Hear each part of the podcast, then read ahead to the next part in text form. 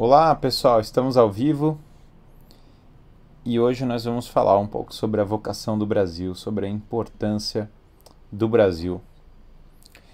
E essa live ela é para mim de uma importância grande porque nós vivemos um momento que muitas pessoas estão é, desanimadas, é, falta esperança em relação ao nosso país.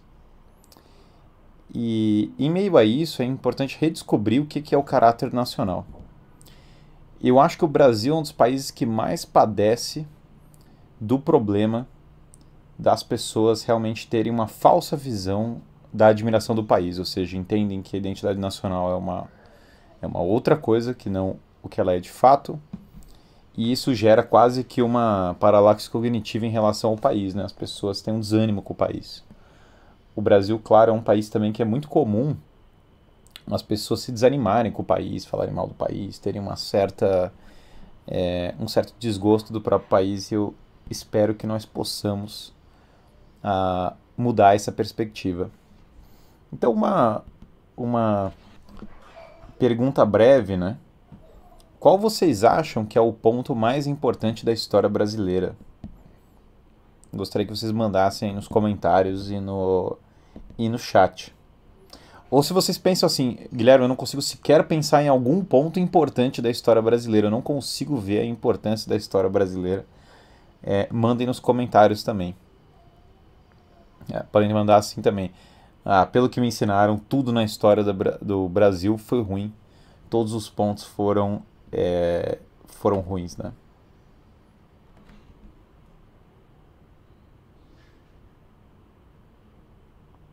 Mil e quinhentos, algumas pessoas falam da independência.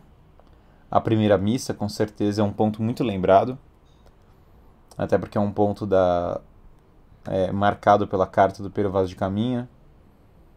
Tem gente falando do descobrimento, Guararapes. Guararapes é um baita episódio da história brasileira. Quem não conhece, foi um dos grandes momentos da história do Brasil. Vamos falando da guerra, da guerra do Paraguai, interessante. Não deixa de ser um episódio nacional importante. Ascensão e Decadência da Princesa Isabel não é um, um, é até o nome de uma live, é assim, daria um baita tema de live, né? Claro que não é um acontecimento específico, embora tenha a proclamação da República como um termo até um ponto trágico, mas é o ponto da nossa história.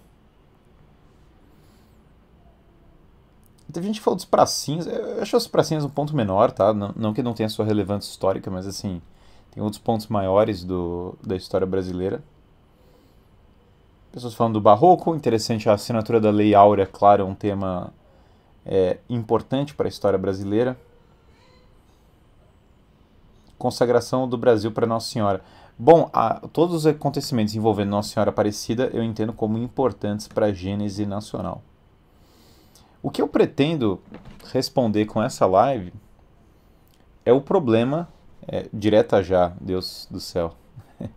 é, enfim, direta já, não, não é, é para desmerecer, claro, o comentário da pessoa que mandou, mas, mas esse eu acho que entra junto no meu bloco, junto com a proclamação da República. Vejam, é, o que é a vocação do Brasil?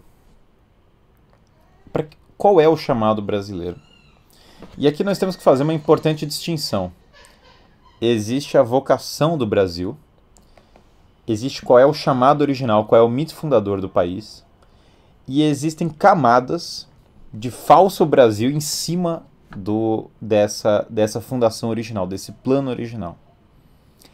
Essas camadas são como essa burocracia, são como essa é, essa deturpação do ideal nacional, esses falsos símbolos que foram sendo construídos, esses símbolos é, equivocados, o, a própria noção do poder político contra o país, e isso vai estocando. Por exemplo, o Brasil padece muito do problema do crime. O crime é desenfreado no Brasil. É, o Brasil tem um grande problema de segurança pública, mas isso não é a vocação do Brasil. O, o Brasil padece, por óbvio, de uma oligarquia que tem poder no Brasil e que é uma classe política na qual é, a maior parte dos brasileiros não se vê representada. Isso também não é a vocação brasileira, e todos esses pontos apareceram ao longo da história, em grande parte contra a vocação original do Brasil. Foram crescendo, por óbvio, mas contra. E nem sempre foi assim, nenhum dos dois casos. O Brasil também, a, a, o centro da vocação nacional também não é canarinho, não é, é, é tico-tico, teco-teco, não é, não é carnaval, não é o. o não, não tem nenhum ponto é, da Fundação Nacional que possa ser confundido com um certo esforço que aconteceu, em especial depois da semana de 22, né? A arte moderna tentou construir uma identidade nacional que não condiz com o Brasil. De todos os, os clichês, talvez só o futebol tenha o seu papel realmente no, no, na identidade nacional. Mas a vocação do Brasil é muito anterior e muito mais profundo que qualquer coisa que o século XX tenha querido colocar é, como a identidade nacional. Não há como entender a vocação do Brasil e o chamado sem olhar para Portugal. Não existe Brasil sem Portugal.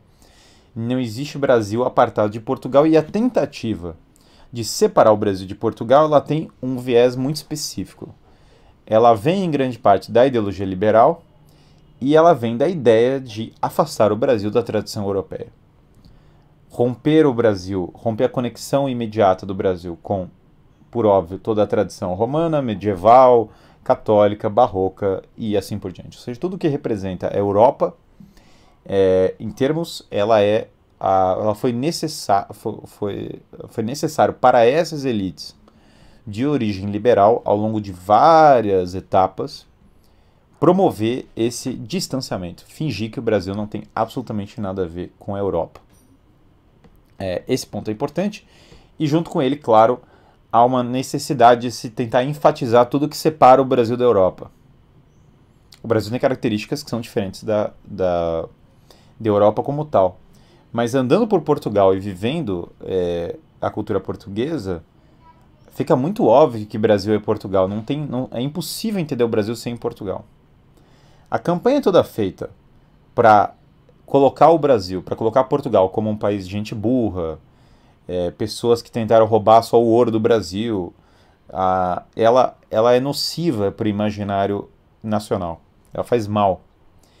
Por que, que ela faz tanto mal? Bom, primeiro que ela é mentira, ela não tem nenhuma veracidade assim, é, coesão. Assim, ah, seria melhor se o Brasil fosse colonizado por ingleses, seria melhor se o Brasil fosse colonizado por holandeses.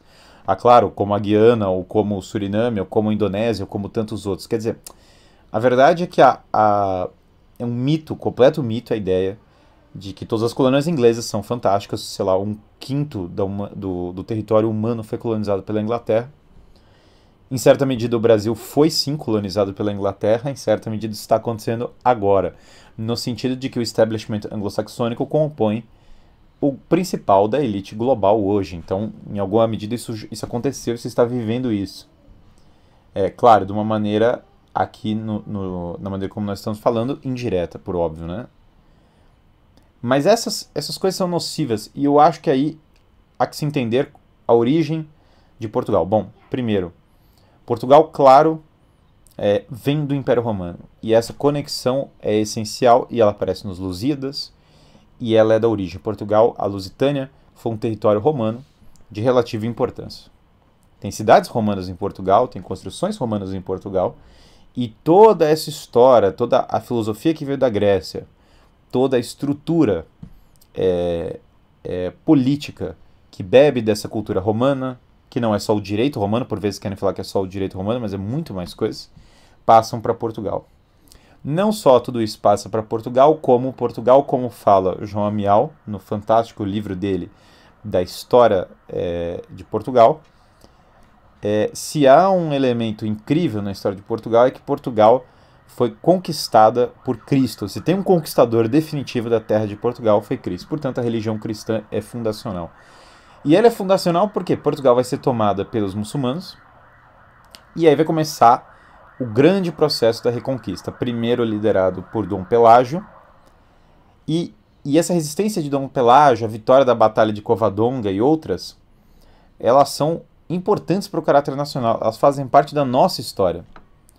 Se o Islã tivesse triunfado em absoluto na Península Ibérica, nós não estaríamos aqui falando, eu não estaria falando em português, Eu não estaria falando isso para portugueses e brasileiros, em especial, que é a maior parte do público desse canal. E é, nós não poderíamos ter o nosso país, nós não estaremos aqui. Quando o, depois dessa batalha épica e dessa vitória da cristandade, que foi uh, com essa força da natureza que foi Dom Pelágio, começa o lento processo da reconquista. E esse processo ele entra na nossa gênese. É um processo de batalha espiritual para é, realmente retomar o cristianismo, porque ele poderia ser arrancado das nossas mãos. Mas aí vem uma coisa interessante. Esse processo em Portugal ele tem peculiaridades, e essas peculiaridades que nós herdamos. Quais são peculiaridades desse processo? Bom, na medida em que há uma batalha para retomar o, é, o porto, do portucalense vem a palavra Portugal, nós já vemos como há uma união muito forte do espírito é, guerreiro com o espírito religioso na história de Portugal. Esse espírito religioso e espírito guerreiro, eles ganham uma unidade que quase nenhum outro país tem. Porque em Portugal, Portugal é passagem para ordens religiosas, as ordens, as ordens militares religiosas, que unem o espírito marcial com o espírito é, de fé. Porque um dos grandes problemas da humanidade é a dissociação do espírito militar do espírito de virtudes. Por vezes você tem um exército que não tem tantas as virtudes e que não tem o ideal mais elevado. E por vezes você tem cristãos que têm um grande ideal, mas que não têm força é, para fazer valer esse ideal, para sobreviver no caso. Essa união em Portugal se deu de uma maneira muito natural. E um ponto auge, nós poderíamos entrar muito mais nessa união, claro que é a figura de Dom Afonso Henriques. Dom Afonso que na infância tem um milagre de Nossa Senhora que salva ele de uma enfermidade. Dom Afonso, que é, basicamente ele enxerga esse espírito, ou seja, ele chama esse espírito das cruzadas para junto de si, para continuar, porque afinal, esse, todo esse feeling de cruzadas, todo esse feeling de, de, uh, de retomar a, a Terra Santa ele pode ser aplicado a Portugal. Afinal, a cruzada existe para a Europa que não enxerga uma cruzada no, no seu quintal, logo no começo da, da, da, Europa. E os países europeus antes é difícil para a gente entender, porque as cruzadas dão uma visão de é, luta por um ideal maior do que o seu reino imediato, do que o seu feudo, do que a sua família. Elas tiram a Europa e colocam a Europa num, num, numa coisa que é numa guerra que transcende a sua vontade mais mesquinha. Nisso de transcender a sua vontade mesquinha, Portugal bebe dessa gênese de imediato e a guerra começa na própria Europa. Então Portugal ela vai ter sempre essa união. Preciso unir religião, preciso unir é, esse espírito guerreiro, mas preciso ter uma visão universal da cristandade. E Dom Afonso, acho que por, não é, porque ele entendia isso antes de acontecer o milagre, vê a figura do Cristo na Batalha de Ourique. Então é, o milagre de Eurique é um ponto uh, vocacional para Portugal, é um ponto que dá muito da nossa vocação, de qual é o nosso chamado. Dom Afonso olha e ele vê a figura do Cristo. Segundo algumas histórias, chamado por um senhor mais velho, acorda no meio da noite, ponto é que ele olha para o lado, vê um, é, vê um monte e ele vê uh, o Cristo. E o Cristo fala para ele a mesma mensagem que falou para Constantino, claro, com outro sinal e com outro viés, mas é, uma, é, é quase uma reedição do que acontece com Constantino. Constantino, que não era tão afeito à religião, Dom Afonso já tinha um contato muito maior, mas que tem essa, essa visão divina e consegue reestabelecer o Império Romano na sua época. E Dom Afonso, e, e, e Cristo dá para Dom Afonso um sinal. E ele fala: sobre esse sinal você vencerá. Esse é o sinal da sua vitória. No símbolo aparece as cinco chagas do Cristo. E junto é, com, essas, com esses sinais está representado também os reis mouros que vão ser tomados e que vão ser derrotados na Batalha de Ourique. Quando a Batalha de Ourique, vários historiadores tentaram é, desconstruí-la, especialmente esses ligados ao iluminismo ou ao romantismo. A própria figura é, do Herculano, que é um é um historiador muito importante lá em Portugal, muito conhecido, mas que é um total, uh, totalmente ligado ao liberalismo. Tenta desconstruir essa batalha e os livros, mesmo em Portugal, Muitos livros tentaram arrancar a importância desse milagre. Mas ele é um chamado direcionado ao povo português e, por extensão, ao Brasil.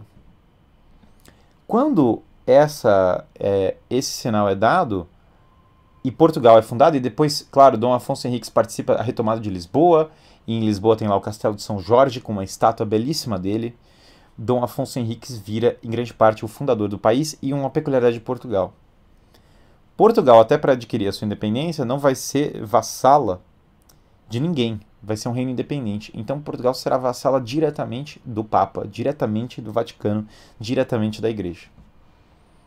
É uma articulação política, claro, para garantir, garantir a consolidação é, da missão portuguesa, mas é muito belo, porque afinal Portugal teria que ser fiel ao, ao, ao, à Igreja de qualquer maneira, e já que é para ser subordinado a alguém, que seja subordinado diretamente ao próprio é, à própria igreja, da qual a qual funda o país, a qual faz parte da sua gênese. E esses uh, os reis seguintes todos vão trazer essa uh, essa gênese e vão seguir esse legado de Dom Afonso. Alguns com maior sucesso, outros com menos. Notória também é a figura de Dom João I. Dom João I ele não só é o fundador da dinastia de Avis, que é a primeira dinastia do Brasil, a dinastia fundacional. Aliás, é, esse pessoal de Avis eles são parentes de Godofredo de Bulhões, que é o reconquistador de Jerusalém, aquela pessoa que tomou Jerusalém na primeira cruzada. E essa é, é Dom, Dom João tem construído, porque há uma grande batalha, né? pela independência de, de Portugal, que é a Jubarrota, e tem esse belo mosteiro construído numa cidade chamada Batalha, chama Mosteiro da Batalha. Lá no mosteiro tem o túmulo de Dom João, que funda a nossa casa dinástica, tem uma estátua de São Nuno. São Nuno que é um arquétipo de um guerreiro santo, de um guerreiro entregue a fazer um país e viver uma vida abnegada.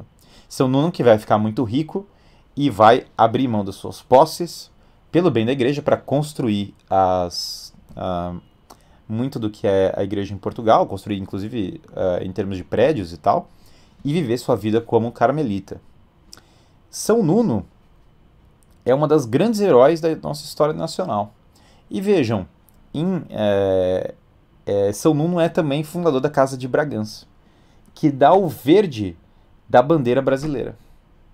O verde na nossa bandeira representa a Casa de Bragança, que é a casa de São Nuno. Então, de um santo da igreja. Batalha fica entre. Uh, é, é, muito engraçado, porque entre uh, Tomar é a cidade onde tem a fundação da Ordem de Cristo, que, claro, é fundamental para o Brasil, eu vou entrar nisso.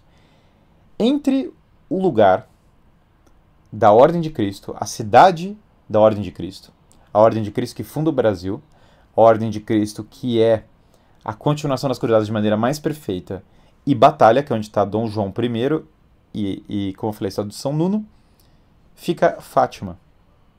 A aparição de Fátima ela acontece exatamente entre duas das, da, dois dos lugares históricos e essenciais da história de Portugal. Contam algumas histórias que o cavalo de São Nuno ajoelha na cova da Iria. Claro, Fátima fala sobre os maiores acontecimentos do século XX. A Primeira Guerra, a Segunda Guerra, o espalhar da ideologia e a crise que nós vivemos atualmente.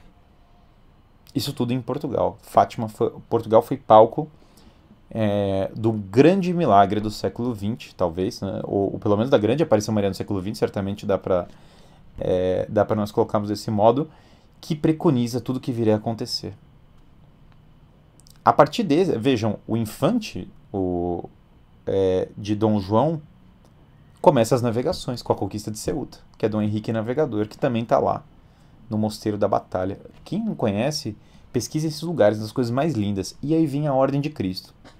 A Ordem de Cristo não é só é, uma legalização dos templários, porque os templários são perseguidos na Europa, Portugal, enquanto eles são perseguidos, os acolhe.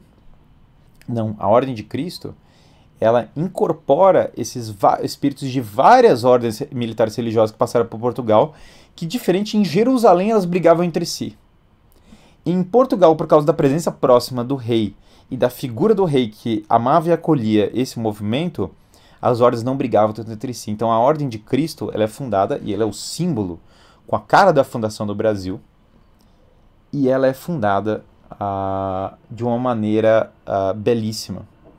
Porque, sim, os templários são perseguidos, são acolhidos em Portugal, mas mais do que isso, a Ordem de Cristo representa um sinal de união nacional com todo esse espírito cruzado. Quando a Europa toda estava largando esse espírito de luta pela cristandade, Portugal o acolhia e o desenvolvia. O Mosteiro de Cristo, que fica lá em Tomar, é uma das coisas mais incríveis do mundo. São, é gigantesco. Eu não sei quantas pessoas cabiam no seu auge, mas é gigante. Ele é um negócio assim que era. Pense que as pessoas recebiam treinamento militar, treinamento de navegação, as pessoas iam velejar e elas recebiam um, um treinamento religioso também. Então era tudo junto. Cara, filhos da elite iam lá em grandes quantidades aprender a lutar, aprender a navegar. Então, não só a questão do poder é, militar e religioso se uniam, mas também o econômico. Porque quando esses três estão em desarmonia, é muito difícil uma sociedade prosperar. Senão você vai ter pessoas querendo ganhar dinheiro sem ideal, pessoas lutando sem ideal, você tem uma sociedade desequilibrada. Por óbvio, a nossa sociedade ela padece da presença de uma classe econômica que ela é absolutamente desvinculada de qualquer ideal superior. Esse não é o caso, é, com certeza, na fundação de Portugal. Então, quando falam, ah, mas Portugal colonizar os países tinha um interesse econômico. Mas é óbvio. E como que você financia qualquer coisa se você não tem um interesse econômico? Aliás, o ser humano tem um interesse econômico. E, por óbvio, o interesse econômico das pessoas é necessário para fazer com que as iniciativas prosperem. Do contrário, é impossível. No entanto, esse interesse econômico não explica como um país tão pequeno em tamanho, é, não em, em, tamanho de espírito, mas em, uh, mais em, em, em território ou em população, vai expandir pelo mundo inteiro. Portugal sai então é, para as navegações, sai de si mesmo. Portugal expande pelos mares. Os portugueses vão ser centro intelectual de todo o. o é, um, vão estar entre os centros intelectuais do mundo inteiro. Portugal vai se tornar uma das maiores potências do mundo ali no período do, do século XVI, quando o Brasil foi, uh, foi descoberto. Claro que existem todas as discussões se o Brasil não foi descoberto antes, que provavelmente se tinha noção antes, mas é toda uma discussão que eu não vou entrar aqui agora. De qualquer maneira, o fato é que Portugal viria a ser grande. E o que são essas figuras, cara? Porque agora você tem esses guerreiros religiosos é, que também são navegadores que vão atravessar o mundo, que vão dar a volta na África, que vão continuar essa guerra religiosa é, e que vão levar Portugal pelo mundo inteiro. É um Portugal universal. É uma Europa que sai de si mesma e agora abraça o mundo inteiro. Ah, eles queriam. Gente, isso é tão, é tão tosco assim. Toda vez que eu vou trabalhar, por óbvio, eu quero dinheiro. Agora, e daí? Quero dinheiro para quê? Para cuidar da minha família, para me desenvolver como pessoa, para tentar mudar a sociedade, para tentar fazer algo de grandioso. O fato, o interesse econômico nunca sobrepuja, ainda mais quando você fala, é tão pequeno da nossa geração. Reduzir o interesse desses grandes homens apenas a isso, o espírito guerreiro deles, com todo respeito, se for só por conforto, tenta entrar num barco. Aliás, pega um barco agora e tenta ir até Portugal, com um barco moderno pequeno, do tamanho de uma caravela. Tenta ir. Faz o trajeto, sai de Portugal e vem para o Brasil com um barco pequeno. Que dirá com uma tecnologia da caravela. Com um barco moderno do tamanho, do tamanho de uma caravela, você já vai ter uma grande dificuldade. As pessoas tinham gangrena, as pessoas morriam no caminho faltava é, todo tipo de coisa para elas. Muitos morriam, muitos morriam na, na, nos trajetos. Muitas dessas pessoas conseguiram feitos que nenhum outro país europeu conseguiu. Atravessando, portanto, os mares. O Brasil, ele é criado por essa ordem, é, por essa ordem do, de Cristo. Quando vem essa missão, veja, olha, olha o canto, e aí vem a grandeza de um dos maiores é, poetas da história da humanidade, que é Camões. Camões é tão grande que vários dos maiores intelectuais da história da Europa aprenderam português só para ler Camões. Camões é o herdeiro espiritual, uh, sei lá, Camões é o herdeiro espiritual, vejam só, da sequência, porque existe toda uma mitologia de que é, possivelmente Ulisses tem contato com Portugal, com Lisboa. E aí você tem Homero com a Ilíada, com a Odisseia. Você tem Virgílio, que continua isso no mundo do Império Romano com, é, com a Eneida. Você tem, claro, o, talvez um dos maiores obras de literatura, a maior obra de literatura da história, que é a Divina Comédia, e Camões é o sucessor espiritual de todos esses. Esse é o tamanho de Camões, ele está entre o, o, sei lá, o top 5 da história da literatura universal. E quando ele canta, ele sonha com essa Portugal, que é filha da Deus do amor, que ao mesmo tempo é, leva Roma adiante, então Portugal é Roma, que, que leva Roma pelo mundo inteiro, porque vejam, até agora a Europa nunca fez isso, mesmo o grande Império Romano era em volta do Mediterrâneo, era até a Ásia, não era envolvendo o planeta. Agora, Portugal é esse país com esses grandes heróis, essa figura do Vasco da Gama. E se vocês forem a Lisboa, Belém no caso, né, mais precisamente Belém, na verdade, né, andando um pouco para fora de Lisboa, tem uma das coisas mais lindas do mundo, vem do primeiro rei do Brasil. É o Mosteiro dos Jerônimos, um dos prédios mais bonitos que a humanidade já criou. E no Mosteiro dos Jerônimos você vai ver o túmulo de Camões. E na frente do túmulo de Camões, o túmulo de Vasco da Gama. E a tentativa de desconstruir isso é tão ridícula. O Vasco da Gama tinha vários efeitos pessoais. Como se o fato é, do cara ter defeitos pessoais reduzisse o chedismo absoluto a o, o alfaísmo absoluto, entendeu? O alf, a categoria de alfa absoluta de um cara que simplesmente pega um barco desse e começa a conquistar terras distantes, atravessar o mundo e fazer tudo isso. Como se reduzisse em algo. É a grandeza desse homem que é Vasco da Gama. E, essa, e nessa de Camões que perdeu um olho, lutando contra os mouros. E a grandeza desse, desses homens que são maiores que a vida, em certo sentido, né? usando a expressão, são maiores que a vida. Esses, é, alfi, é, o total condição de alfa, não sei nem qual é a etimologia para falar disso. E esse grande homem que é Vasco da Gama, essa figura é, tá lá, enterrada ao lado de Camões. Em frente a uma igreja comemorando todo esse espírito católico de Portugal. E logo próximo, construída a Torre de Belém. A Torre de Belém é uma obra de arte, ambas desse grande primeiro rei, talvez o maior rei da história do Brasil, o primeiro que é Dom Manuel, que constrói, faz uma arquitetura das mais lindas, é uma, é uma arquitetura que tem o, a beleza medieval para o mundo moderno feita, refinada e preparada para o mundo moderno. A arquitetura manuelina está entre as arquiteturas mais bonitas que o ser humano já criou. Ela, claro, está no Mosteiro dos Jerônimos, ela está em uma janela e alguns outros vários detalhes no Mosteiro de Cristo, que é esse da Hora de Cristo, em Tomar. Ela está na Torre de Belém. E a Torre de Belém é o quê? Bom, eu tenho aqui todo esse espírito literário e religioso e eu preciso protegê-lo, eu preciso defendê-lo, por isso essa torre. E ao mesmo tempo que a torre está lá, ela aponta para os mares.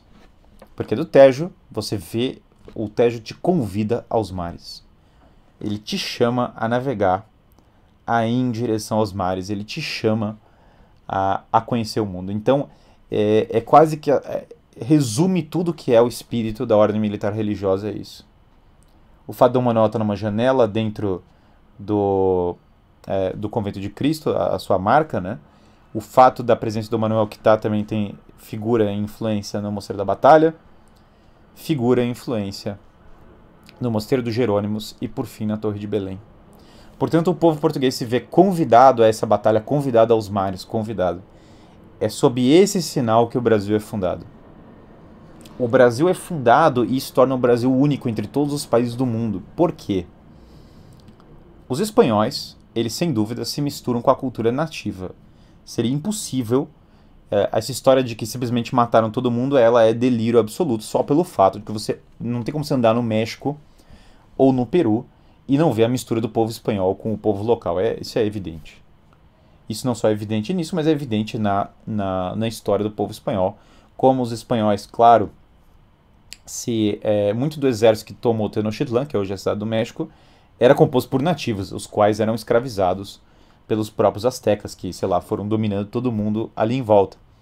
Mas alguns dos primeiros historiadores que contam é, do Peru, eles falam do, do. Já eram misturados espanhóis com nativos, inclusive por vezes admiradores dos espanhóis. Então a história é muito mal contada por causa da leyenda negra, a demonização que tentaram fazer de, da Espanha e por tabela também de, de Portugal. Portanto, criaram uma versão falsa da história é, espanhola e portuguesa, tentaram transformar tudo em Inquisição. Mas aqui vem a, a parte da origem do Brasil. O Brasil é diferente dos outros países da língua, do, dos outros países uh, de colonização espanhola. O Brasil é quase como um país criado. Uma das características mais impressionantes do Brasil é que você vai pro, é, do, pro Rio Grande do Sul, até dentro do Uruguai, na verdade, em muitos aspectos e você vai. Tem gente que fala assim, não, o Rio Grande do Sul é diferente do Brasil. Na verdade é o contrário, o Uruguai parece muito Brasil, é, é, é diferente do que as pessoas querem colocar. No Rio Grande do Sul não parece Brasil, o, o Uruguai parece Brasil. É mais ainda, o Brasil vai. O Brasil se estende para além da sua fronteira, assim como Cidade Leste, em alguns aspectos, parece Brasil. O Brasil é maior do que simplesmente só o, o contorno do Brasil. Mas você vai para o extremo norte do Brasil, você vai para o Nordeste brasileiro, você vai para é, o sul do Brasil e você vê todo mundo é brasileiro. Gente, eu estou numa cidade com 20 milhões de pessoas. Na Grande São Paulo tem 20 milhões de pessoas. Nenhuma cidade do mundo, no Ocidente, pelo menos, pelo menos do mundo ocidental, com tanta gente, todo mundo é brasileiro na cidade. Você anda em São Paulo, com toda a degradação que tem em São Paulo, toda a corrupção. As pessoas são brasileiras o Brasil tem o maior potencial de absorção cultural do planeta. O cara vem do Japão, ele vira brasileiro em uma geração. O cara vem da Venezuela, ele vira brasileiro em cinco minutos. O cara vem do, do da, é, sei lá, da Alemanha, o cara vira brasileiro. Tenta ir para Inglaterra e virar inglês. Tenta ir para Suécia e virar sueco. Tenta ir para o Japão e virar japonês. Isso não existe. O Brasil é o único país que faz isso porque o Brasil ele foi é, a, o Brasil ele foi absolutamente tem muito boliviano no Brasil sim mas o boliviano vira brasileiro cara. O boliviano é brasileiro em cinco minutos já já o cara tá com a camisa do Flamengo e o cara tá tá fazendo embaixadinha na rua assim é um negócio que é surreal. Por que isso? Porque o Brasil é um dos únicos países que foi criado com o ideal de universalidade. O Brasil não é só um pedaço de terra o Brasil foi criado para levar adiante essa cristandade universal.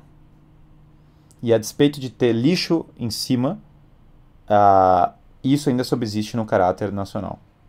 O Brasil não é só uma é, um feudo secundário. O Brasil é um país de uma cultura que transcende esse caráter imediato. Otto Maria Karpov era um tradicionalista austríaco. Ele virou brasileiro em um ano e meio, muito bem colocado essa, essa, é, é, esse sonho universal ele vem com o espírito guerreiro, que é o mais atacado e que é o mais esquecido, porque isso nunca foi para ser na base do carnaval e do caos. Isso foi para ser sempre vinculado a esse espírito guerreiro e épico, que é esse espírito do Pedro Álvares Cabral. Porque Pedro Álvares Cabral vem aqui, qual é a primeira coisa que ele faz? Uma missa.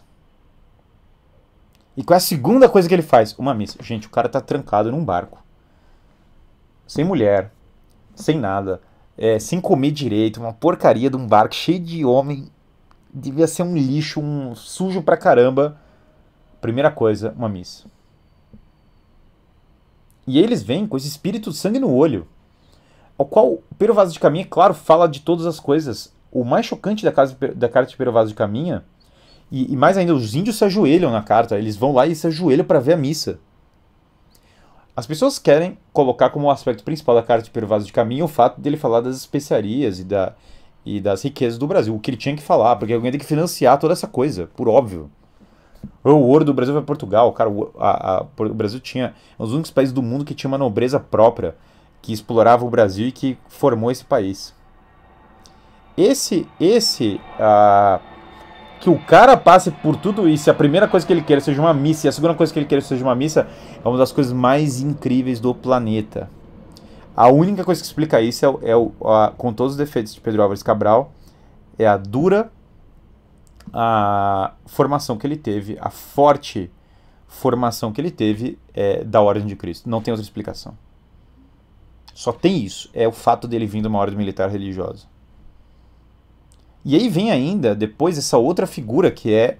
que eu tô na cidade que foi fundada por ele, que é José de Anchieta, que vem do paralelo religioso dessa ordem, que é os jesuítas. E o José de Anchieta é um cara assim que ele vai rezar na frente do. do da batalha. Ele vai lá na Batalha das Canoas, ele funda a cidade onde eu tô, que foi fundada. São Paulo foi criada. Olha a extensão desse cristianismo universal. São Paulo foi criado como uma escola de educação clássica e latim para os índios.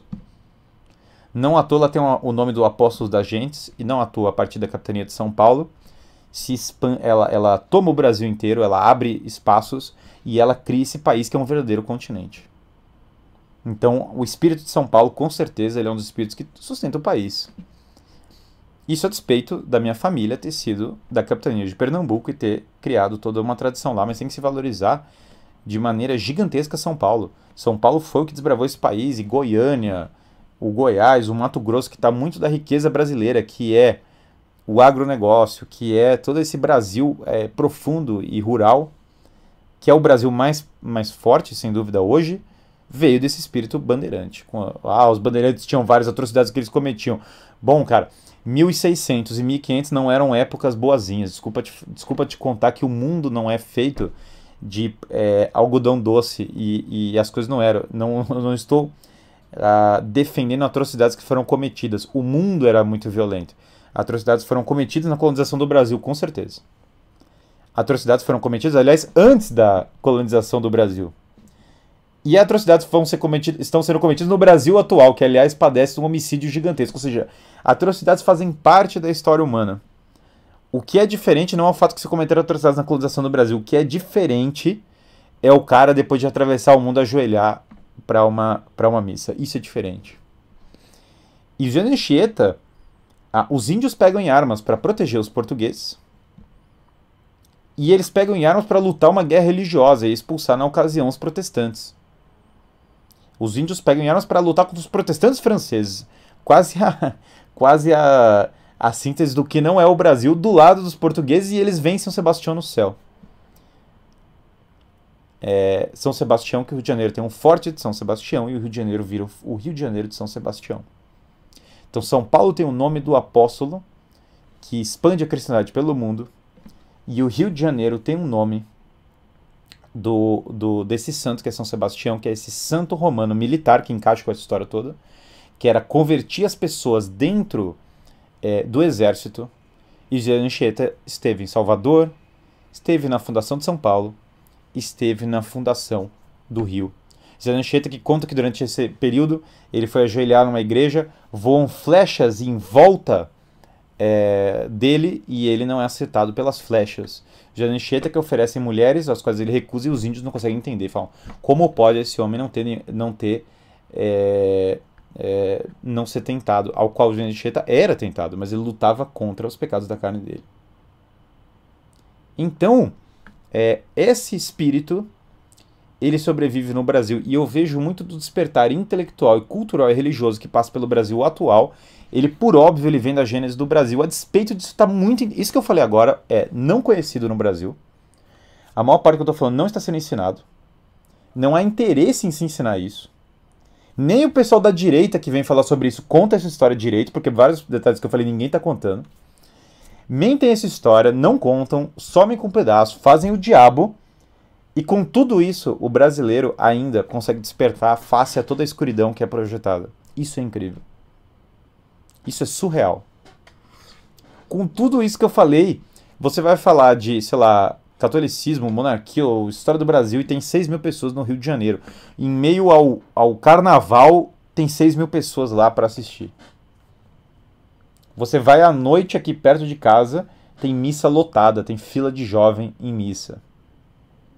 Você, São Paulo é uma das únicas cidades grandes do planeta é, que, sei lá, chegou a não botar pessoas revolucionárias, botar pessoas revolucionárias porque só tem essa opção, mas que se esforçou para não aderir a esse ideal revolucionário, a despeito de ter 20 milhões de pessoas, cara, toda cidade grande do ocidente é ultra blaster mega progressista.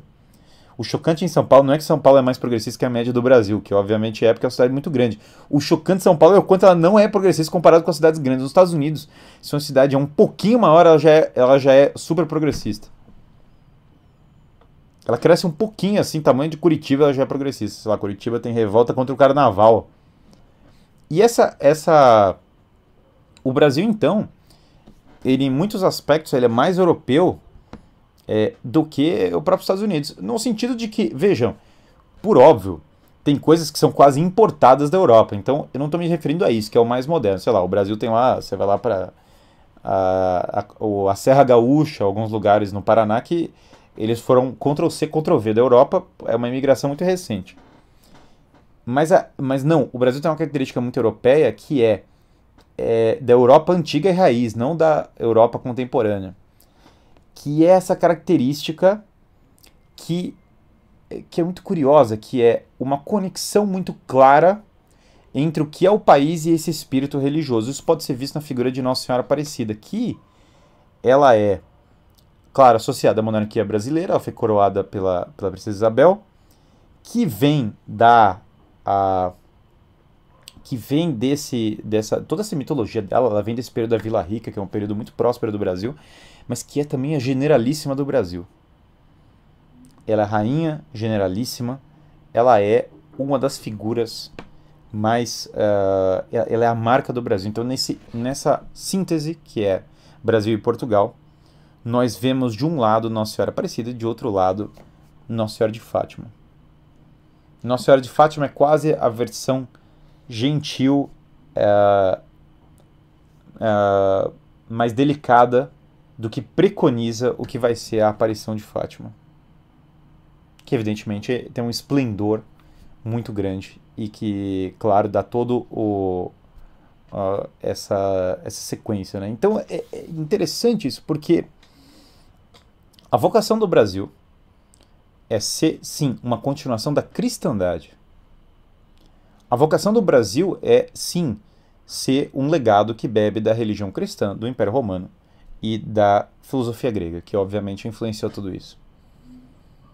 Portugal é um dos centros culturais do mundo por causa da Universidade de Coimbra, que passa por todos esses monarcas que eu falei, e a Universidade de Coimbra, que continua escolástica quando a Europa já estava largando a escolástica, e fechando com várias, é, com várias ideologias modernas, a Europa insistia e mantinha esse pensamento, e muitos dos maiores lógicos, muitos dos maiores pensadores da economia muitos dos maiores pensadores do mundo vinham exatamente é, da Universidade de Coimbra.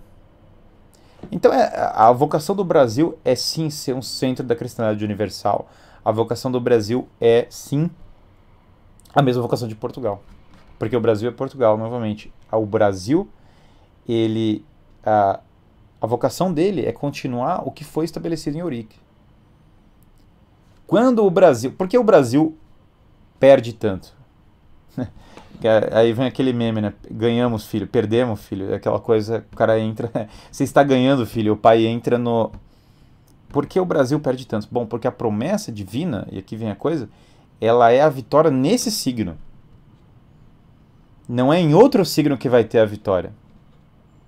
Não é com uma falsa bandeira e sem entender o Brasil como uma terra de Santa Cruz que o Brasil não vai ganhar, não tem como ganhar. Vocação no Brasil, ser o último bastião do cristianismo piedoso e ciente do verdadeiro é, depósito da fé no mundo pós-moderno. Com certeza. Só que o Brasil nunca vai ganhar se ele não tiver o sinal correto, porque isso foi falado em Eurique. É mais ou menos como se o, o, o é mais ou menos como se o, o Brasil ele não te, é, deu, Cristo falou se você se afastar desse sinal você não vai ganhar é quase a versão oposta, por óbvio, do, do próprio milagre. Então o Brasil finge que não tem a sua história. Ao invés da arquitetura manuelina, que é a da nossa fundação e que é uma das mais bonitas do mundo, ah não. Vamos encher o país da arquitetura Chan, ou mesmo o barroco, né, posterior, que bebe ainda desse legado. Ah não, vamos trocar pela arquitetura Chan, que é essa arquitetura é, ganhar o que? Ganhar tudo, crescer como civilização, crescer como país. O que atrapalha o Brasil de crescer como país a despeito de ter tantos recursos, a despeito desse agro incrível que alimenta o mundo inteiro, a despeito do, desse caráter nacional? O que, o que falta a, ao Brasil? Falta entender o seu legado histórico, a sua missão e a sua vocação. Ao invés da arquitetura manuelina, com todos os seus detalhes, com a sua beleza, a arquitetura Chan e Niemeyer. Um monte de é, tom pastel, bloco de cimento, a curva na arquitetura para falar que são as curvas da mulher. Essa é a, isso é o que quer se sobrepujar a arquitetura manuelina. Ao invés da beleza do barroco brasileiro na música, de figuras incríveis como é, José Maurício Nunes Garcia, como Manuel Dias de Oliveira, que é um dos maiores compositores do Brasil, que é o Mozart brasileiro, aí querem promover as músicas atuais, querem promover funk, sei lá o quê. Ao invés dessa de contar, ao invés de Camões, querem forçar uma literatura desconstruída contemporânea. Ao invés do, do, de contar essa história, querem desconstruir cada pedaço dela ao invés de entender esse legado dessa união com Portugal, querem falar que o português é, é burro e que ele não tem nenhuma conexão com o Brasil. Essa, essa traição do caráter nacional, ela sem dúvida alguma é o que torna muitas das iniciativas no Brasil é a, muitas das iniciativas do Brasil inférteis, pequenas porque elas estão aquém do que é a origem do Brasil. Porque elas estão aquém do que é a vocação do Brasil. O Brasil nunca vai para frente como as pessoas querem. Porque, veja, por que o Brasil não vai para frente? O Brasil ele tem a, a, a, em termos de riqueza econômica e população, o Brasil está melhor que quase todos os países do, do mundo hoje. Ou seja, o problema do Brasil, por óbvio, é a corrupção é, espiritual, política, social que assola o país. Não tem outro jeito, inclusive o crime. Então, falta o ideal, falta entender qual é o, o, qual é o ponto. Qual é o ponto central. E o ponto central é: se não contam a história de verdade, não dá. Dom Pedro I não é fundador do caráter nacional. Dom Pedro I, inclusive, faz o oposto. Dom Pedro I vai para Portugal. Dom Pedro I é o cara que dissolveu todas as ordens religiosas de Portugal junto com um ministro chamado Mata Frades. Em todo lugar, em Portugal, você vê uma placa falando que Dom Pedro I dissolveu a ordem militar daquele lugar. Dom Pedro I destruiu, sei lá, é, metade desse negócio lá em Portugal, depois que ele derrota o irmão dele, Miguel. Que, independente do argumento de sucessão, é, em termos do que ele estava defendendo é, civilizatoriamente, Miguel estava certo. Dom Pedro I, Dom Pedro I que em Portugal, Pedro IV, ou aliás, melhor falando, Pedro IV, chamado no Brasil de Pedro I, é, certamente estava errado. E essa, essa, essa, esse caráter nacional, ele sim tem que ser, é, ele não pode queimar em museus como nós deixamos. Não pode se entender a, a não, não se pode começar a contar a história do brasileiro achando que o Brasil começou em 1822. Ah, chegou a família real brasileira e começou o Brasil. Besteira, que tolice imensa. Porque o ponto definidor e o ponto chave, e é por isso que ele é, finge que ele não existe, é entre 1500 e 1822. Esse é o ponto chave, é o que aconteceu no meio do caminho. São esses 300 anos que definiram o que é a história brasileira, não o que veio depois. E esses 300 anos são os que ninguém conta. Aliás, a vocação, se vocês querem, tem que se conhecer a história do Manuel. Porque, porque quantos brasileiros... Gente, só aqui, só uma coisa. Quantos de vocês estão aí no chat ouviram falar sobre o Mosteiro dos Jerônimos na formação escolar ou universitária de vocês? Quem de vocês ouviu falar do Mosteiro dos Jerônimos? Ou da relação entre Camões, é, ou de Nuno Álvares Pereira, ou de qualquer um de, sobre o Mosteiro dos Jerônimos? Quem de vocês ouviu falar sobre isso? Arquitetura manuelina ou Mosteiro dos Jerônimos? Quem de vocês ouviu isso na escola, na universidade? Quem de vocês ouviu falar sobre o primeiro rei do Brasil e sobre o legado que ele deixou na arquitetura e no mundo? Todo mundo falando, eu não, nunca, nunca ouvi falar, nunca, ninguém ensina. Pessoal, vamos entender o que a gente está falando aqui. Vocês estão num país em que o primeiro rei do país de vocês não é, não é assunto da educação. O fundador do país de vocês não é um assunto, não é um tema. E quando ele é um tema, passando por pura de passagem, o legado que ele deixou na arquitetura, na cultura e no mundo não é um tema.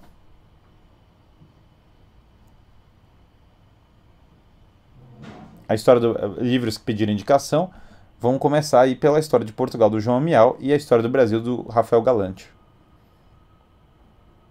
Então, como é que pode o nosso mentirem o ponto da nossa história? E daí ele fala assim: não, os Estados Unidos é um país com uma maravilhosa história. É, o Brasil que não tem história. Não, não. Não é que o Brasil não tem história. É que vocês não estão contando a história do Brasil. Vocês estão fingindo que ela não existe. E toda vez que querem enfatizar e colocar a ênfase toda só na coisa da independência e sem colocar a questão da origem do país, é, estão participando dessa mentira histórica em menor medida. Maior medida quem quer colocar o Brasil como a partir da República. Aí é, aí é a mentira da mentira. Essa, essa, é, essa história do país, como é que pode ser um país que não contam a história do país? Não contam, não sabe, você não sabe quem é o seu rei. O símbolo do Brasil qual era? E esse ponto é um dos mais importantes dessa live. O símbolo de Dom Manuel, a esfera armilar que é o mundo abraçado pelas navegações, porque ele é o símbolo do mundo, ele é quase um globo, né? Mas ao mesmo tempo é um instrumento de navegação. A primeira bandeira do Brasil é a cor branca, como a cor de Nossa Senhora de Fátima.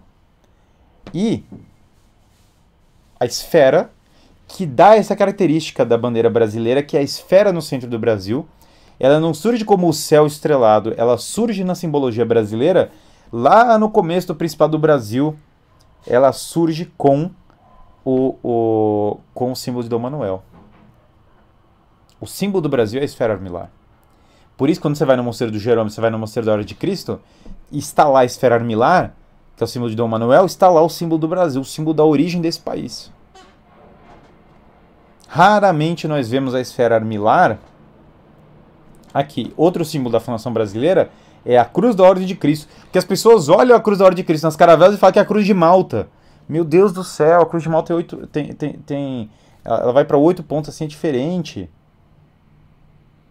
Não é, a cruz de, não é a cruz de Malta, meu Deus do céu. Uma vez eu, eu, eu conversei com a pessoa que falou para mim, isso é a cruz de Malta. Eu falei, meu Deus, cara, vocês não sabem o que vocês estão falando. Os símbolos nacionais, os principais para a gente reviver e começar, começam com a cruz da hora de Cristo e com a, e com a esfera armilar. E claro, passam por redescobrir as cores da bandeira, que eu sempre ressalto, mas não, não custa falar pela milésima vez. O verde da Casa de Bragança, que tem que rememorar a figura de São Nuno. E o dourado da, da, da Casa de Habsburgo, que sem dúvida, para mim, tem que nos fazer lembrar do nosso rei, que foi Felipe II. E é, Felipe II, Felipe II da Espanha, né? Felipe II, que é, que é nosso grande rei, ah, que participou dessa grande luta pela cristandade universal. Deveria ser uma figura mais valorizada, ele é muito valorizado na Espanha. Por vezes é, é, é desvalorizado em Portugal, por óbvio, também pela questão, acho que patriótica. Mas que foi um bom rei em Portugal, diferente dos sucessores dele, que foram piores reis para Portugal, né? Salvo engano, Felipe IV foi um péssimo rei para Portugal. É, mas Felipe II foi um bom rei. Até porque, sei lá, né? A família dele, todo mundo em volta dele era, era português, ele tinha uma conexão muito forte com Portugal. E é um dos grandes reis da Europa, um dos maiores reis da Europa, do mundo na época. E ninguém. É, e, e, a gente não conhece. Eu descobri sobre Felipe II, a história dele, quando eu era criança, fui para Espanha e fui num parque de diversões e surrealmente tinha, do lado de um brinquedo do Real Madrid, tinha um vídeo contando a história de Felipe II. E eu lembro que eu assisti aquilo, eu era criança e falei, gente, o que, que é isso? O que, que é isso? Aí eu falei, cara, esse cara aqui lutou por nós. Ele é rei do Brasil. Esse cara é rei do Brasil. E ele lutou na Europa contra a crise e a destruição da Europa inteira. Lutou contra os muçulmanos ainda. Lutou contra toda essa. Tudo que tá. Toda a crise que nós estamos vivendo lutaram contra. Aí fala assim, mas Guilherme, o Brasil agora é pobre, cheio de crime. Mas quem fez isso? Não foram essas pessoas. Foi, foi daí, Guilherme. Foi dessa, foi das capitanias que veio a corrupção no Brasil. Fala, Erro absoluto, porque o Brasil da Vila Rica é próspera. Depois que tomam o poder, depois que arrancam esse pessoal, depois que expulsam a igreja, depois que expulsam os jesuítas, depois que derrubam a monarquia, depois que implantam uma, uma, uma burocracia gigante, depois que forçam os valores iluministas, depois que botam para fora tudo que é da vocação e da origem do Brasil, esses que fizeram isso não são culpados. Não, não, não. Quem criou a burocracia, quem expulsou o, o, os valores civilizatórios do Brasil, não é culpado. Culpado foi quem criou o país. Quem deu tudo que o país tem. Fala, ah, então o problema nisso é a insanidade total, entendeu? Tem gente falando, o povo brasileiro é o problema, mas isso é muito genérico, porque o povo brasileiro não tem poder também político real. Há, há, há que se olhar para o sistema político que está em vigor no Brasil. Por óbvio, em Portugal também se tenta desconstruir isso com as várias revoluções. Na, é, por exemplo, Fátima, os meninos foram perseguidos pela República, que inclusive matou o rei na Praça do Comércio. Face a figura abjeta, a estátua da figura abjeta de Pombal. Então mataram o rei de Portugal e começaram a, a fingir também, a mentir é, a história portuguesa até em Portugal, né? Mas essa, essa, o que é triste e que não deveria acontecer mas vejam que o, o, o, subsiste esse caráter, e mais ainda, que é o, bonito. O Brasil dos últimos anos, ele sim, ele tem um despertar católico e um despertar é, cultural que leva o brasileiro a querer de volta essa cultura da sua origem. Tomazinho entrou aqui, ele empolgou com a. com a. Uh, ele empolgou com essa. O Brasil, ele uh, é indispensável, é necessário para o caráter nacional entender isso. Que o Brasil ele passa por esse despertar. Mas qual é o problema desse despertar? Bom, o brasileiro ele sente um, um, uma inclinação para esse lado, só que ele não tem a história. Então fica sem raiz. O problema do brasileiro é que a gente joga a semente e a semente não fica raiz. Nós jogamos a semente, nós, nós lançamos ela e a semente não pega. Por quê? Porque não conhece a história. Então é, é aquela coisa, o brasileiro empolga, ele vai na rua, ele faz um negócio. É, é uma coisa meio. meio. É muito louco isso. Meio que o brasileiro ele, ele não tem a consci... ele não tem profundidade histórica. Então não é que o Brasil não pode é, se, é, se restaurar, crescer, se desenvolver. É que o Brasil falta visão histórica para as pessoas enxergarem o que é o país de verdade. E daí fica, as coisas padecem, ficam, ficam pobres, né? O que dizem as regiões, as regiões de colonização alemã e italiana? Hoje são mais próximas regiões de influência portuguesa, como o Rio de Janeiro, por exemplo. Bom, mas é natural que as religiões de, eh, de, de, de colonização alemã e italiana sejam prósperas. Gente, é uma das melhores colonizações que pode acontecer, uma das melhores culturas que pode ter no país. Tem que ser próspera mesmo, é óbvio. Porque essa influência portuguesa colonial que eu falei ela foi rompida e cortada há séculos. O Rio de Janeiro atual, ele não é de influência portuguesa épica de Dom Manuel. Ele está sob a influência da maçonaria, do pombalismo e das oligarquias que surgiram. Ou seja, na verdade, o Rio de Janeiro fundacional foi totalmente abolido. E essa colonização alemã e italiana consegue trazer um pouco mais de Europa para essas regiões e dar uma revitalizada. O que eu falo no Rio de Janeiro está esquecido, está apagado, está ocultado, está sendo mentido até para o povo carioca. Isso dificulta a prosperidade do Rio. Por óbvio, é uma questão de segurança que fica impedida, até paralisada, por falta também de entendimento de qual é a vocação do próprio lugar. Então, é, é quantas pessoas do Rio de Janeiro sabem? A questão é a seguinte também. Quantos colonos alemães e italianos sabem do seu legado cultural? Bom, eles podem não saber com uma maior profundidade do mundo. Mas eles têm é, noção mais óbvia do que o carioca que está lá na praia e não tem noção nenhuma do que eu estou falando. Não foi a colonização portuguesa que fez do Rio de Janeiro ser menos próspero do que a, a, do que a colônia alemã e italiana. Não é esse o ponto. É que a colonização portuguesa não tem mais nenhuma. Essa relação Rio-Portugal já se rompeu. Não tem nada a ver. E mesmo a relação. Mesmo esse Portugal que eu falei, infelizmente passou por revoluções que tentaram afastar esse Portugal da sua própria origem. Já esse colono da qual a minha família faz parte, o colono italiano, por exemplo, sei lá, ele veio da Europa para fugir, às vezes, da unificação na Itália. O cara é uma. Tipo, nós ainda importamos alguns dos, dos melhores é, pessoas que tinham da Itália.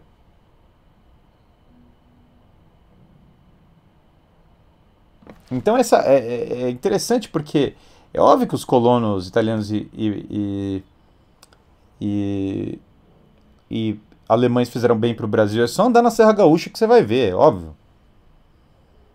Mas a questão não é, é que o Rio de Janeiro tem muito potencial. Aliás, peguem para ver o vídeo do Rio de Janeiro dos anos, é, dos anos 30. Assistam o Rio como era nos anos 30. É chocante, é um negócio assim. O Rio de Janeiro dos anos 30. O Rio de Janeiro atual é mais parecido com a Suíça do que o Rio de Janeiro dos anos 30 é parecido com o Rio de Janeiro de hoje. É mais parecido isso. E, e, e, essa coisa, eu sou o maior admirador da cultura do sul do Brasil. Novamente, eu acho que a cultura brasileira é o contrário do que querem colocar. Porque esse ideal do Garibaldi, Garibaldi é um revolucionário, Garibaldi é contra o Brasil. Garibaldi não é um herói nacional, Garibaldi é um inimigo do Brasil. Garibaldi é um inimigo da civilização inteira, Garibaldi bombardeou o Vaticano. O cara é um dos maiores inimigos da cultura mundial. Eu não sei qual é a, a qual é o negócio, mas a cultura gaúcha, ela não vem com o Garibaldi, ela vem muito antes ela vem desse ideal de hispanidade, ela vem dessa beleza fundacional do país das missões jesuítas, e ela é anterior a um desgraçado como Garibaldi, muito anterior, e ela transborda do Brasil para a Argentina e para o Uruguai.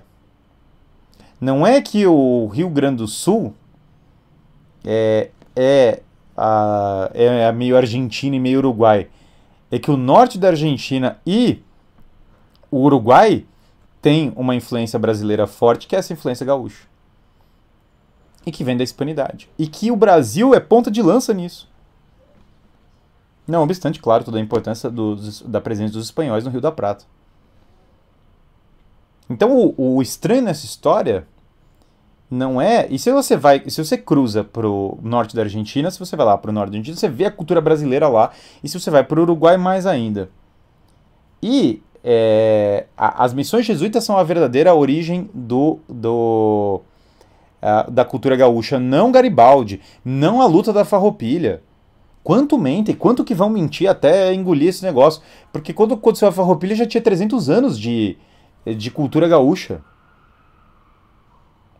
Aí, por causa disso, se cria essa cultura gaúcha trabalhista que é contra, inclusive, que gera um ideal revolucionário no Rio Grande do Sul, inclusive oposto a essa cultura da é, do colono. Daí você tem o colono sustentando o país e os gaúchos trabalhistas contra o Estado. Um erro imenso, um erro imenso contra, contra o Estado, quero dizer, é, indo para caminhos errados em relação ao Estado. Uma má, uma má ideia, porque é uma má interpretação do que é a cultura gaúcha. E aí é um erro, é um erro de, é um erro querer porque a relação do espanhol com a América Latina veio de onde? Não veio com o Garibaldi. Garibaldi é italiano. Garibaldi é o que tem de pior na Itália, inclusive. É, vai ser aliado do maçom, do, de outros maçons como Mazzini e outros. Esses caras fizeram muito mal pra Itália. Não tem isso. Esses caras não são heróis da Itália. Quem inventa que esse povo aí, Garibaldi, herói italiano, tá muito louco. Aí, como cidadão italiano, também eu tenho um uma, o meu, a minha raiva do Garibaldi vem antes como cidadão italiano do que como é, cidadão brasileiro. O problema do Rio é o carioca, a malandragem. Mas vejam, a malandragem não é a cultura original do Rio. Não é para ser, nunca foi. Se forçou isso, gente. É isso que eu tô falando. É, é tão. A, a, malandragem é tão congênita, ela é tão a, a, quanto o carnaval. Ou seja, as pessoas inventam um negócio, forçam na, na, nas pessoas e depois você é obrigado a, a aceitar isso.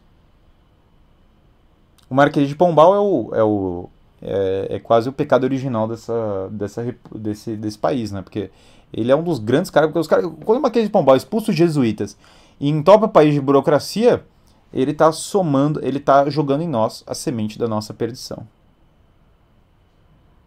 Isso perfeitamente colocado. A malandragem e a decadência do Rio. Se vocês olharem é, o Rio dos anos 30, vocês vão ver uma leveza de espírito associada a, que não é malandragem, não é malandro, mas tem uma leveza de espírito, né? Chega dessa história de capitães de milícia, não sei o que, que querem, que querem colocar como o centro de tudo. Só visitar o interior do Rio Grande do Sul e ver influência maçônica na cultura após o estrago garibaldiano. É, aí quiseram. Mas isso, novamente, também não é a cultura gaúcha, isso é a deformação da cultura gaúcha. Enfim. Gente, por hoje é isso. Agradeço demais, vai ficar aí essa live. É uma live mais densa de conteúdo, é uma live mais é, informativa, uh, mais aula, talvez, de certa maneira, né? Interagir um pouco menos. Mas eu acho importante porque nós precisamos começar a resgatar o que é o verdadeiro caráter nacional, o que é o verdadeiro espírito do Brasil. E eu espero que uh, eu espero ter começado pelo menos um processo para que nós possamos voltar a amar esse país e voltar a admirar as coisas desse país, voltar realmente a, a, a, a realmente ter uma visão positiva do que é o grande país que é o Brasil. Eu sei do tamanho da crise que está o Brasil. Eu sei qual é o tamanho do, do, do rombo. Mas o tamanho do rombo não apaga o legado e a história. E qualquer um de vocês pode participar desse legado, dessa história e revivê-la. Vocês não são obrigados a viver no lixo. Vocês não são obrigados a se. a, a a, a se contentar com pouco, a se contentar com uma deformação do que é o caráter nacional. Tá bom? Um grande abraço aí a todos. Fiquem com Deus e até amanhã. Ah, se alguém não entrou nas épocas de cancelamento, com todas as coisas acontecendo, entrem no guilhermefreire.net. Entrem no meu grupo do Telegram. Tem lives que eu tiro do ar e só deixo lá, porque eu não consigo deixar em outros lugares. Então, entrem lá no grupo do Telegram é guilhermefreire.net, Telegram. Quem quiser, também tem meu curso de História da Igreja, que tem uma visão geral da história da Igreja para quem quiser se situar mais nos séculos e nos períodos. Ele também está lá no guilhermefreire.net. Um grande abraço a todos. Vou só ler os dois últimos chats aqui, bem breve, e a gente encerra. Como estará o reconhecimento dessa origem heróica e piedosa a maioria dos brasileiros? Daria condições de passar a inspiração a outras nações. Se o Brasil se restaurasse como, como visão, ele inspiraria outras nações. O Brasil é, a gente tem que começar estudando, conhecendo nós mesmos. É o primeiro começo para tudo. Bora fazer uma recordação de livros sobre assuntos abordados na live. Comece com Rafael Galante, História do Brasil, História de Portugal, João Amial. Já citei antes, mas cabe citar de novo. 98% do povo não tem o menor interesse, então temos que mudar. Esses, é, falar assim, 98% do povo não tem o menor interesse. Se é assim, temos que mudar esse caráter e fazer com que mais pessoas tenham interesse. Um grande abraço a todos e até a próxima. Até amanhã, meio-dia e 10.